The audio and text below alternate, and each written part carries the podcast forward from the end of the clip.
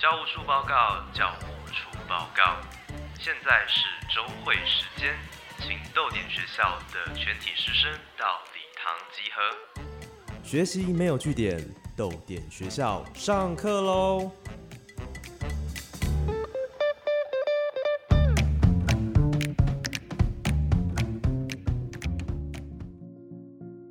早安，豆点学校，我是教务主任廖静。今天是哪一位老师要来帮大家上课呢？我是王志源，为您朗读恶意的邮差。我是这样想的：死不算输，也不算赢。太空人切断了缆线，说不好目的地在哪。花一辈子住在信箱里，邮差的恶意像满月，让大家伸出头来看。好。今天王志远老师来到豆点学校，会跟大家分享我们为什么需要故事，以及身为一个诗人和记者的一些报道策略。那我们先请王志远老师跟同学们打声招呼。嗨，各位同学，大家好，我是王志远。哎，教务主任廖静好。你好，你好。王志远老师有当过什么样的职业？有做过哪一些工作呢？其实我的工作做过的工作还蛮杂的。但如果是出社会之后，我一开始的第一份工作是做呃礼赠品的业务。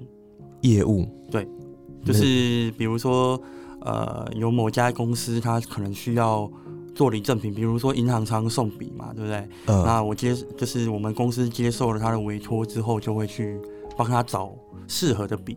OK。对对对，或者是。以前还有做过，比如说帮巧克力的厂商找他们的适合他们的礼物，就是随盒附送的礼物，那些小赠品。对对对对对。所以业务就是要去找制作那些的公司，还是找那些接下客户也要，然后找制作的工厂也要。OK。对。那当晚呃负责赠品的业务之外，还有做过什么工作呢？嗯，当晚。当就是做完那个离正品的业务之后，我还有跑去那时候还叫做劳委会，劳委会现在叫做劳动部嘛。嗯，对对对对，就是去劳委会里面，然后当那个外派，就是外外派不不是外派，那个叫什么派遣的员工。嗯，对对对，就是他们把一些业务然后承包给那个派遣公人力派遣公司。OK，然后人力派遣公司就会在一零四上面找人，然后就是我去那边。呃，接受的业务是承包的，就是乘坐的业务是那个是做外劳出省的业务。嗯，对对对对，负责一些文书工作吗？没有错。那在这个工作之后呢？在这个工作，其实因为那个人力资源公司的承包的工作，其实它就是蛮不稳定的，它就是一年一年前嘛，嗯，就是一年一年才签一次约，然后其实薪水也不算多。那其实做着做着就是会蛮迷惘的，就是会觉得，哎，这样子下去，就是未来我我还能做些什么？然后接着，后来我就下定决心，我我我我应该要做一些改变，这样。嗯。但我 第一件事情是先去西藏旅行。西藏旅行。我去西藏旅旅行了一次，然后回，哎。后来回来之后，刚好那个《自由时报》副刊，他他们知道说我有去西藏旅行，嗯，然后就邀请我写了一篇游记，嗯，然后那一篇游记刚好就被一周刊当时候的旅游组看到，OK，然后就他们就问我有没有兴趣，就是过去当旅游的记者这样，OK。所以在写呃这篇游记之前，还有其他的创作经验吗？还是这其实就是第一次比较公开发表的作品？没有，我写东西。写东西其实是从大概五专五专三年级我就开始写东西的。那一开始就是在网络上面写一些网络小说，对对对。然后，但因为写着写着就蛮有兴趣的，嗯。到后来我研究所就是读东华大学的创作与英语文学研究研研究组嘛，嗯。然后就是一直其实都是有在创作，可是。在台湾的环境下，就是创作要作为一门职业，其实是蛮困难的。嗯，那我刚就是刚毕业，就是当完刚毕业当完兵的时候，当时候也是蛮想当编辑，可是因为都新手啊，就是没有完全工作，没有任何的工作经验，对，所以就比较难找到适合的工作，所以一开始其实是去当业务这样。OK。然后发表了那篇游记之后，就变成了进到了算是报道这个行业吗？对对，就是是记者嘛，就是旅游记者这样。对单纯就是旅游的记者。对，单纯只报道旅游。当时候就是一周刊他们那个分组分的比较细一点，那当时候就是国际旅游组，就是专门跑国外线的旅游这样。旅游记者的报道的内容大概就是，譬如说，呃，我我去了国外的某一个地方，那我可能会去去到当地之后，我需要赋予，就是找一段有主轴的旅程。嗯好，譬如说巴厘岛，OK，可能就是。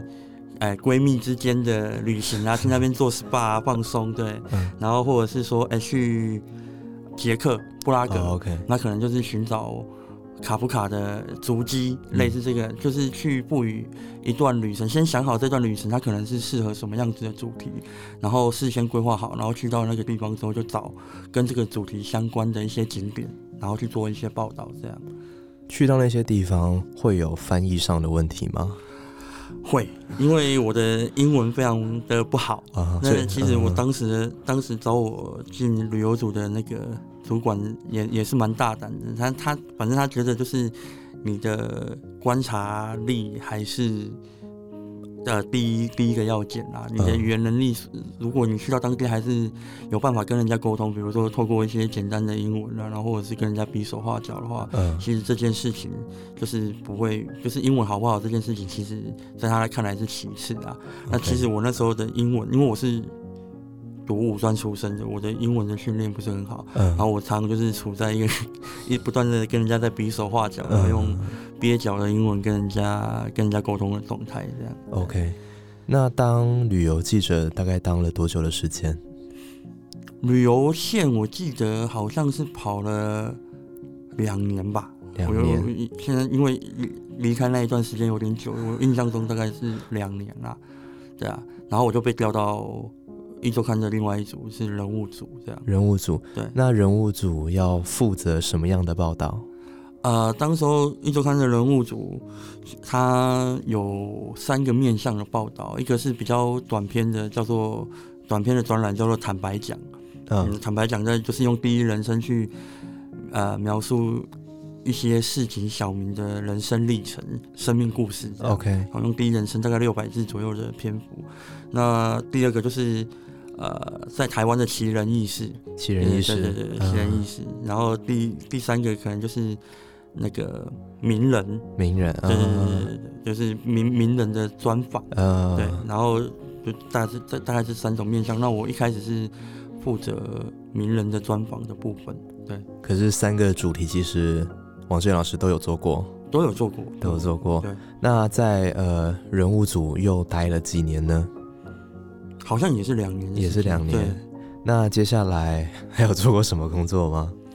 呃，离因为一周刊离就是离开一周刊之后，我后来因为还蛮喜欢摄影的，其实我一直就就是都有在拍照这样，对，然后蛮喜欢摄影的。然后我后来离开一周刊之后，就自己在接案接摄影工作。OK，那有蛮长一段时间，我几乎都是真就是接案的商业摄影师这样。然后到了最近一年，我又去了媒体工作，现在是某家媒体的摄影师。对 OK 对，当初是怎么样接触到摄影，或怎么样想要开始摄影、想要拍照的？一开始就真的只是兴趣啦。我在研究所的时候就开始开始用一些底片机在拍照，啊但后来在劳委会，我记得好像就是在劳委会那个时候，就是已经有开始在零星接一些接一些摄影的案子。对像是什么样的案子？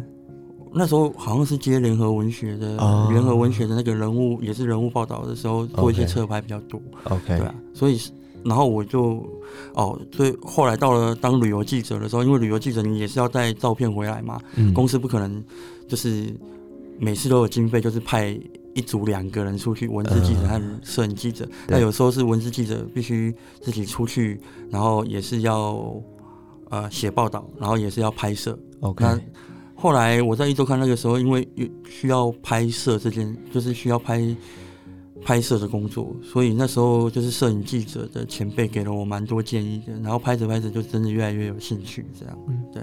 那在拍摄的时候，呃，前辈有给什么建议，或者是有哪些呃禁忌是不应该嗯去犯的吗？嗯，禁忌倒是还好啦，就是呃有有时候禁忌是譬如说，哦，你到了当地，然后你你需要拍个人像，嗯那呃可能一开始就是你做做拍摄的时候，你可能会心里面比较畏惧一点，是是不知道是要用偷拍的方式，还是要要去问人家。对，但后来我发现，就是每个摄影记者他他们都有自己的一套的方法。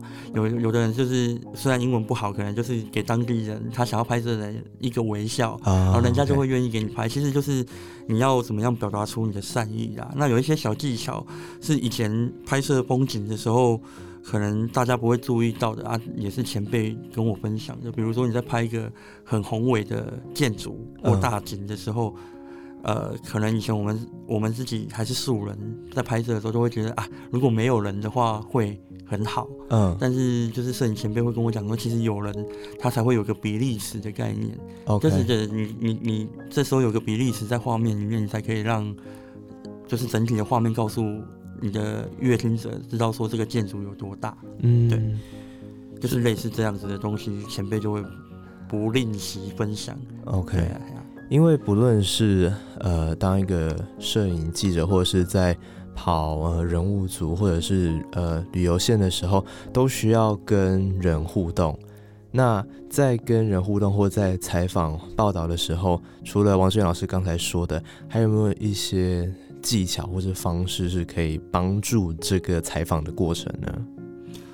呃，我觉得，呃，在做人物采访的时候，有一个有一个有一个点，我自己蛮介意的啦。当然不是不是嗯每个人都，因为采访法门千千百百种，对不见得每个人都一样。但是我自己会比较介意的是礼貌这件事情啦。礼貌，因为呃，你去采访一个人物，那他他也许是信任你这家媒体的招牌，嗯或者是你在你在跟他沟通，就是邀访的时候的那个过程中，让他感觉哎是还不错，所以他才会接受这一次的访问。可是他不是必要必然要接受你的访问的，所以呃，我觉得做人物、做报道或者是做访问，第一个要件就是你必须，呃，在我的经验里面，你还是必须有礼貌，然后让让对方觉得是说，哦、你是真的想要了解他的故事，或者是想要了解这件事情的缘由。那呃，当然。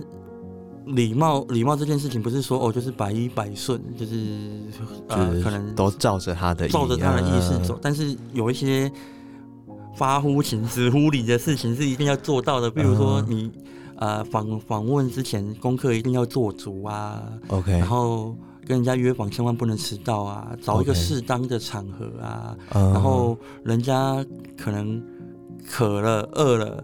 就是你要不要让人家去吃个饭，或者是帮人家啊点杯饮料这一种的，就是小小细节，你要让可能会可以让对方觉得他是在被照顾的状态之下接受这样访问，他也比较容易卸下心防啊，受访者也比较容易卸下心防。OK，嗯在要邀访来宾，要邀请一个来宾来接受访谈的时候，呃我们通常都会用是用手打电话还是发电子邮件的方式呢？呃，都会有，嗯就是因为一周刊那个时候的属性还蛮特别的，它就是、就像我刚刚说，它有仿大人物的部分嘛，但也有是在仿奇人异事或市井小民的对，的的部分。好，市井小民可能你就要透过关系，就是就是你的朋友、呃朋友之间有没有有没有呃有人生有特别故事的人，从一开始都一定是从这个范围去找。那奇人异事的话，一呃很很多时候我我以前也有做过，就是比如在比如说我在 PTT 上面看到一篇很有趣的故事，嗯。然后我就去约这个人，那你可能就 PTT 寄信，，OK，就是就是不一定是电话或者是 email，就是总之你能动 想到的可以联络到他的方式都都必须要用上，这样。可是，在邀请的时候，就是要很有礼貌的，用一些很有礼貌的，对啊，就是比如说你可能要先诚恳的自我介绍，你哎，哦你这个你这个组别为什么要做这些报道？你做这这个报道的用意是什么？你想要呃带来的效果是什么 OK 然后你以前做过哪些报道？哦呃，跟它的属性是很相符的，然后就是可以让他参考一下。通常这这些是免不了的，这样。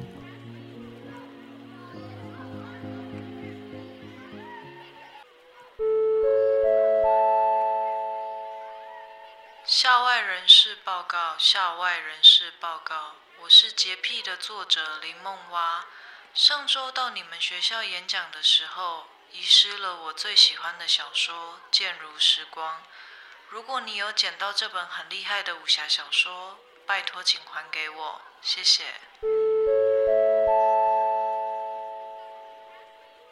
学务处广播，学务处广播，我是夏琳老师。疫情期间不能旅行，欢迎同学阅读《停下来的书店》。这本小说会带你穿越时空，抵达几十年前的高雄盐城，来一场浪漫又复古的夏日之旅哦。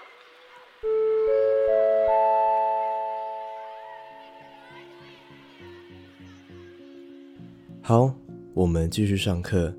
刚刚志远老师讲到采访前跟采访中需要注意到的一些美感。那么，请问志远老师在采访结束之后需要做些什么事情呢呃，采访结束之后，他已经通常啊，大部分都会蛮期待报道出来的样貌。？OK，然后有的就人之常情啊，就是会希望你传个报道给他看。我们出于就是出于礼貌上，也都会寄一份杂志给他啦。啊，对对对，但是呃，这就关系到说受访者会不会喜欢你的报道这件事情，对吧？就是受访者不一定会喜欢你的报道，有因为有的时候你的报道可能是在出于公众利益，你可能是在挑战他，嗯或者是你其实你后来采访完他之后，你发现，哎，你的观点跟大部分的人看看待这个受访者的观点不太一样，你会写出其他的观点，但不一定是他满意的，那就你不能要，就是不能奢望说每个受访者都会喜欢你的报道了，嗯但是。呃，礼貌上你你一定是要知会他一声，或者是给他看一下你的报道。但呃，就就就是在报道刊出之前，因为以前我们是比较公众媒体的，一周刊是比较公众媒体的性质，所以不会先让受访者看稿改稿这件事是没有的，就是我们是独立自己做自己的报道。对，所以志远老师有碰过，就是受访者对看出来的报道不太满意、不太高兴的案例吗？一定会有，但因为太多了，我反而举不出一个例子来。但也有，反倒是那一种可能受访完他就反悔的，还、哦也还蛮多的。那反悔了怎么办？就不能报了吗？如果如果如果受访者反悔的话，通常我们就是先说服他嘛，啊，嗯说服不了的话，那就是不能报道啦，因为就是受访者受访者他自己都虽然说他答应采采访的当下，他已经接受了这一次的采访，对，但是他如果事后呃觉得不要的话，觉得不妥的话，我觉得站在站在站在我的立场，我还是会觉得就是那就我宁可就是可以放弃这一次的报道，这样。OK，那在这么多的采访跟报道的经验里面，有没有哪一些或者哪几个案例是王志远老师印象比较深刻的？可以跟我们分享一两个例子吗？呃，我印象比较深刻的，这个可能就是我第一次做人物报道的受访者吧。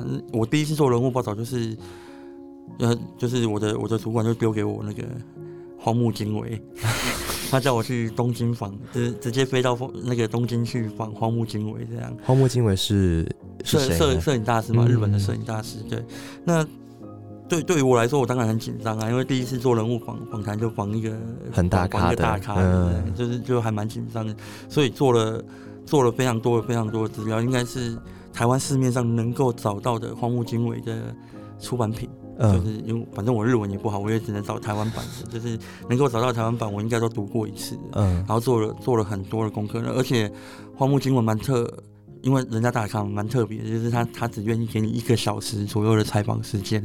其实算多了啦，就是在嗯。在专访里面算多，但因为呃以前人物组就是一周刊人物组的要求，就是会希望你可以多访访再更详细一点。那时间我以前常常访谈一个人是可以做到三四个小时的。哦，当然不是一次，也许是分很多次这样。会分天吗？对对我可能会跟那个受访者约约访个两三次，是常常常有的事情。那因为黄埔经纬又在东京，那你大概就只能访一次。然后他嗯年纪也大，他也没有办法聊那么久的天。啊，那对啊，那就是只有一个小时的时间。那那一次访问就还蛮紧张的。嗯，然后当然访谈完也也也也也也算顺利访谈完啦，但是那个时候访谈结束之后，荒木经纬就听完我很多问题，他也回答完之后，他就跟我说了一句话：“你读太多书了，就是你不应该读那么多书。”他因为荒木经纬的个性嘛，他比较喜欢嗯轻松的聊，但因为我太紧张，我准备了很多功课，反而让他觉得好像有点太严肃了。当然这。我自己个人解读啦，这也是一个有一点称赞意味，就是啊，你你你资料准备的对你，嗯你不要，你宁愿被受访者说你读太多书，你也不要被被受访者说你什么都没有准备嘛。对，但他他那时候就是会觉得，哎、我好像东西都知道了，那还问，就是就是还需要准备了这么多，然后对啊，你你你你几乎都都已经知道啦，对啊，对 OK，哎呀，是蛮有趣的。他这是我第一次遇到一个受访者跟我说啊，你准备太多。OK，我们在呃一开始的时候聊到说，呃，志远老师在做这么多工作之前，还有在创作。那在经历过这么多有业务啊，然后记者还有摄影师之后，这些工作的经验对志远老师的创作有带来什么样的影响吗？呃，我觉得对我带来的影响，可能可能是就是对创作观念上的转变不多，嗯，但它多的比较是是就是创作时间上的分配啦，就是因为你在做。不管是在做报道，或者在做摄影的时候，做商业摄影的时候，其实你你是还蛮需要花费脑力去做准备的。比如说我刚刚说的做采访前的准备的工作，那做摄影也是，你可能要拍一个作品，你必须要提出计划给你的业主，我为什么要这样拍，我要准备些什么东西，其实都一直是一个脑力激荡的过程。嗯。那在脑力激荡的耗损之下，就是你你写诗的那个空暇的时间就变得越来越少，然后你可能我我自己啊，可能隔隔很久一段时间才会想到写诗这件事情，对、嗯对，才会有创作的欲望，要不然平常的话，大概都脑筋里面都还是就是在转着工作的事情这样。，OK。那为什么就是在做了这么多工作之后，还是会想要创作，还是会想要写诗呢？因为对我来说，创啊创作写诗这件事情是一个怎么说呢？它是一个很便宜的成本，然后可以让你跳到另外一个世界里面去。你只需要可能现在是用电脑啦，以前就是啊一张一张纸一支笔。你如果想要有一个心灵上独处的时间的时候，或者是你有一些感慨想要抒发的时候，它可以让你很瞬间的进到一个与现现世隔绝的一个状态比下去，你就专专心的呃花个一天两天的时间去完成你的作品，OK，哎完完成你的诗，然后那个那一段时间你就会非常专注的在那个诗的架构里面，或者是完成你的意向的想法里嗯。面这样，所以那那是一个非常。呃，快速又简便的，可以跟把你跟这个现实切割开来的方式。嗯，那对我来说，创作之所以迷人，很很大一部分是因为这个原因。对，OK，王志远老师，呃，近期的作品的诗集名称叫做《恶意的邮差》，可以跟我们分享或聊聊说什么是恶意的邮差，然后为什么又要叫做恶意的邮差吗？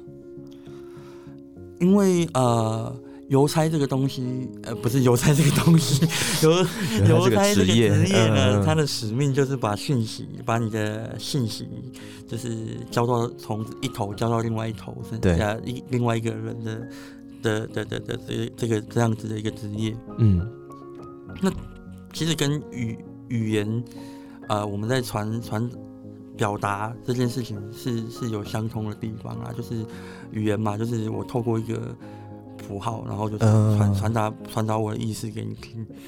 那如果邮差送错信呢？嗯对，就是如果我的语言在可能也也许我们虽然拥有共同的符号，就是共同的语言呃结构，但如果它中间有一些，因为我们两个生长背景上的不同，嗯，然后有一些微妙的微妙的误差的时候，对，我的我的信息可以准确的传达到你那一边吗？啊，对，就是当当然这是一个作为一个创作者，文学创作者常常会去思考的问题，嗯。尤其是诗人。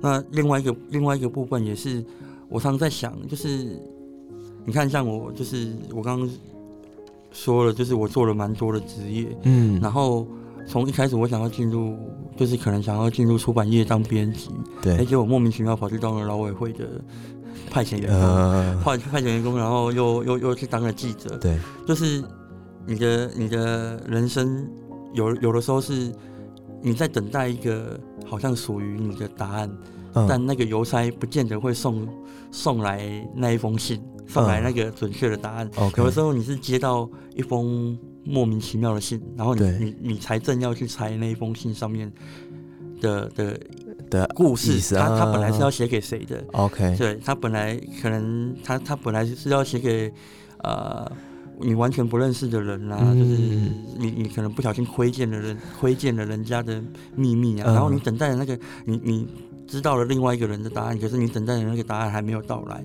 我觉得这这很像我们在看待命运的一个。过程就像嗯在等、等待邮差的信，而且那个邮差是充满着恶意的。对啊，恶意为什么会用恶意这个东西？因为它感觉好像是一个比较负面的词汇。对呃，虽然是恶意啊，就是因为你不见得等来的。假设假设那个邮差应该是要按时准时送来答案，但是他如果没有做，嗯，他我们就揣测他也许是恶意的嘛。哦但是就是呃，我们常常会等到在在等待命运这件事情上，我们常常会等到我们不想要发生的答案，嗯，对对吧？就是像。也许你根本就不想要去当一个记者啊，但是啊莫名其妙就突然当个记者，然后，但这件他他的恶意所带来的答案，就一定会是坏的结果吗？嗯，他不一定，他不一定会是，呃，虽然不符合你的预料，但它嗯不一定完全是一个坏的结果。而且我觉得最最好的地方是，最有趣的地方是，当你在寻求一个答案的时候，对，就是你的人生在寻求一个答案的时候，你那个盼望的过程其实其实是更有，呃，是更有意义更有希望的。那个那个姿态，就是你在你在你在等你在盼望，嗯因为答案还没有来，你永远都还有一个希望在。我觉得那个是更更更值得期盼的一个状态啦。那嗯如果一个恶意的邮差永远不把答案寄来你这边的话，也许他就是想要让你保有这个状态。就是所有的可能性都还在那边，都还在，嗯然后就是你你你永远是处于一个等待，那就还还有还有可能性会发生这样。还有很多希望啦。对对对对 好，我们今天谢谢王志远老师来帮我们上课。那在最后，志远老师有一个问题要问同学，这个同时也是你们的回家作业。那请问一下，王志远老师，这个问题是什么呢？